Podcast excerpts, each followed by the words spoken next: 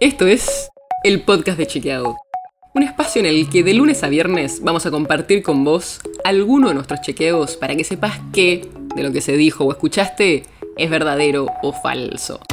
También te vamos a presentar las verificaciones que hacemos de las desinformaciones que andan circulando por ahí y vamos a traerte datos y contexto para entender mejor las noticias. Soy Olivia Sor.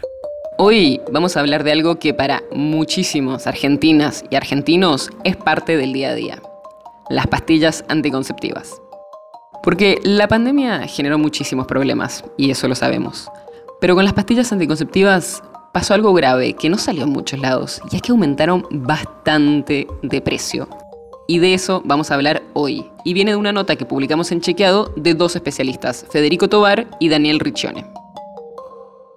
En la Argentina hay casi 1.900.000 usuarias de anticonceptivos orales, o sea, de pastillas. Y como te decía recién, durante la pandemia las pastillas aumentaron casi 93% en el país. Son casi 30 puntos por encima de la inflación general y también aumentaron más que otros medicamentos. Los métodos anticonceptivos están incluidos en el plan médico obligatorio que garantiza el 100% de su cobertura por las obras sociales y las prepagas nacionales y también en hospitales públicos. Pero no todas las personas acceden a los anticonceptivos gratuitos o por su obra social.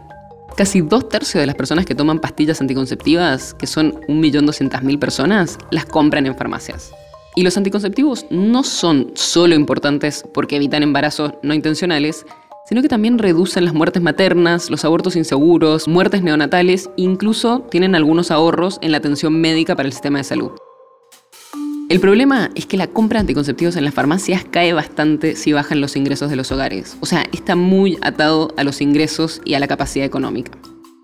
El Fondo de Población de las Naciones Unidas estimó que como resultado de la crisis vinculada a la pandemia, un millón de personas en la Argentina podrían haber descontinuado en algún momento el uso de anticonceptivos.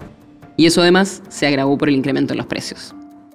Y esto es muy importante, porque el abandono de métodos anticonceptivos está relacionado con un aumento del embarazo adolescente, que a su vez tiene consecuencias negativas para estas adolescentes, como mayor deserción escolar, mayores posibilidades de exclusión del mercado laboral y menores ingresos cuando consiguen trabajo.